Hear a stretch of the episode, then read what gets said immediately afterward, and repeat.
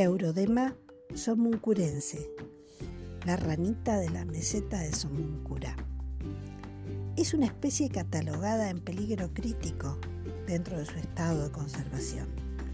La meseta de Somuncurá es un vasto territorio de unos 25.000 kilómetros cuadrados del sector meridional de los departamentos 9 de Julio y Valcheta de la provincia de Río Negro y del sector septentrional del departamento Telsen de la provincia de Chubut. Todo dentro del ámbito subregional de la Patagonia extraandina. En esa gran superficie, Río Negro estableció un área natural protegida de unos 1.600.000 hectáreas y eso la convierte en la segunda reserva natural del país por su extensión. Es un área que reviste especial interés de tipo geomorfológico, geológico, climático, biológico y por la existencia de especies endémicas únicas como la mojarra desnuda, la lagartija de las rocas y la ranita de Somoncurá, especie que nos ocupa en este caso. La ranita de Somoncurá fue descubierta en 1968 y se considera que es un primitivo anfibio sobreviviente del estado de transición evolutiva de la subfamilia Leptodactylae. Se distingue por la estructura de su iris y por la brillante línea dorada que atraviesa el medio de su dorso.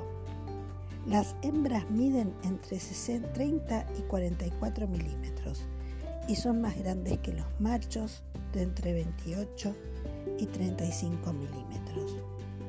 Su piel es lisa en todo el cuerpo, el dorso marrón oscuro con manchas negruzcas distribuidas irregularmente, el vientre rojizo amarillento salpicado con manchas reticuladas. La cabeza resulta más larga que ancha con el oxígeno redondeado y sus ojos tienen la característica de la pupila horizontal. Investigadores del CONICET han logrado reproducirla en cautiverio y ejemplares, ejemplares de esta especie y apuntan a reintroducirla en su hábitat natural.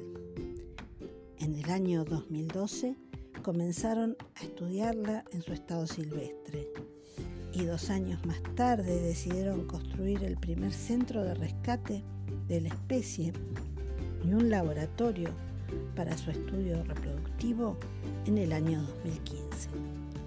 Durante la cuarentena generada por la epidemia COVID, la reintroducción de la ranita de Somoncurá a su hábitat no fue posible.